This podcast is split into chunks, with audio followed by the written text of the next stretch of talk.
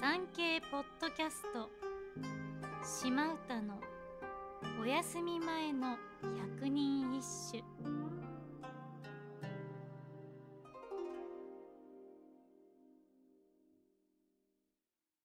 第51番。各戸田にエアはいぶきのさしもぐささしもしらじなもゆる思いを。藤原のさね方あそん。こんなにもあなたをお慕いしているということさえあなたに言えずにいるのですから、伊吹山の燃えるような差しもぐさではないけれど、激しく燃える私の思いがこれほどまでとはあなたは知らないでしょう。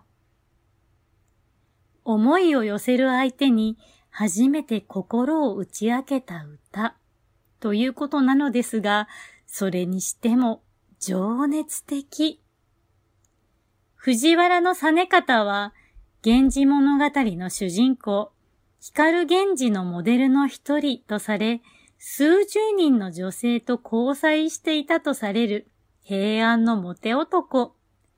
そんな彼にこんな歌を贈られたら嬉しいですよね。その燃える思いに例えられた刺しもぐさとは、よもぎのこと。